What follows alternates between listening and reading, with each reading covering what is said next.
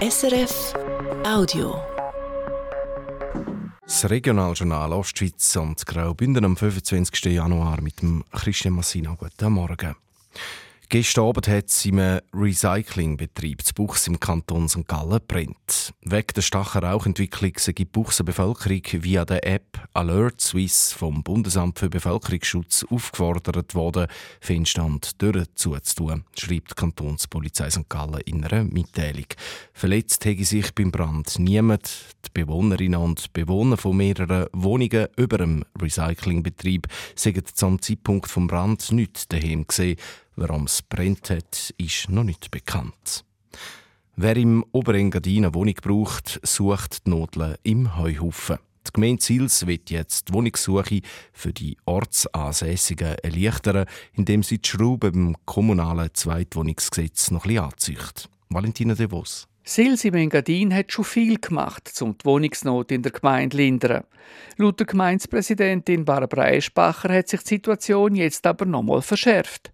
Die Situation ist markant schlechter, die ist im ganzen Oberengadin markant schlechter, sie ist aber auch in Sils bedeutend schlechter. Die Wohnungspreise, Bodenpreise sind entsprechend auch gestiegen und es ist für die einheimische Bevölkerung einfach praktisch nicht mehr möglich, etwas Zahlbares zu finden. Die geplante Gesetzesänderung hat das Ziel, zum bestehende Erstwohnungen erhalten und neu schaffen.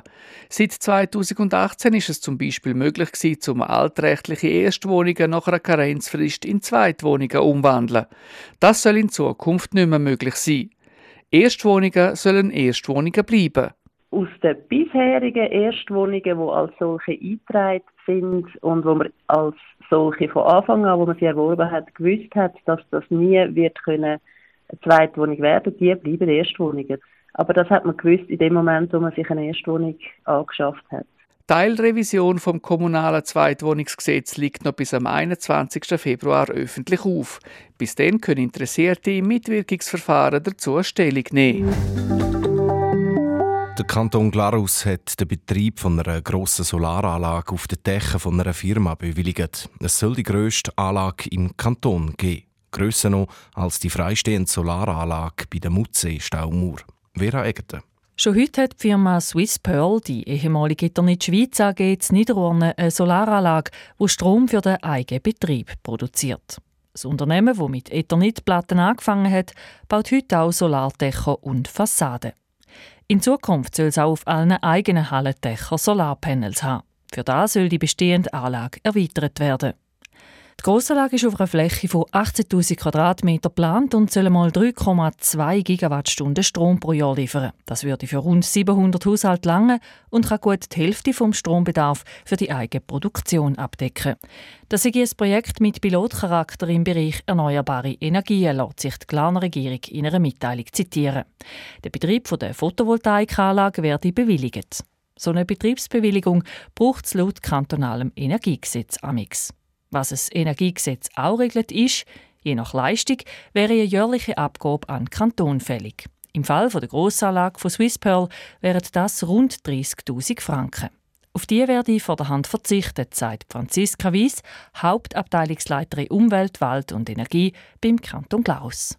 In dem Fall hat jetzt die Regierung beschlossen, dass man auf die Abgabe verzichtet auf, äh, während der Betriebstour.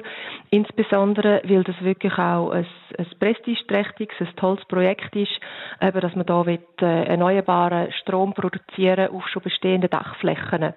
Die Firma hat beim Kanton ein Gesuch gestellt, damit Gebühren für die Anlage nicht gezahlt werden müssen.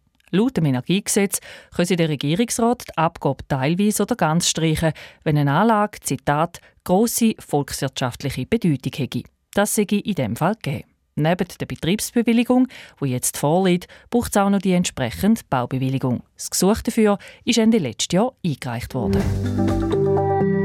Das Gemeindeparlament von der Gemeinde Herisau, der Einwohnerrat, hat gestern Abend Ja gesagt zum 8,8 Millionen Franken Kredit für die Neugestaltung und Sanierung vom Obstmarkt im Dorfzentrum von Herisau. Und zwar mit 24 Ja zu drei Nein-Stimmen.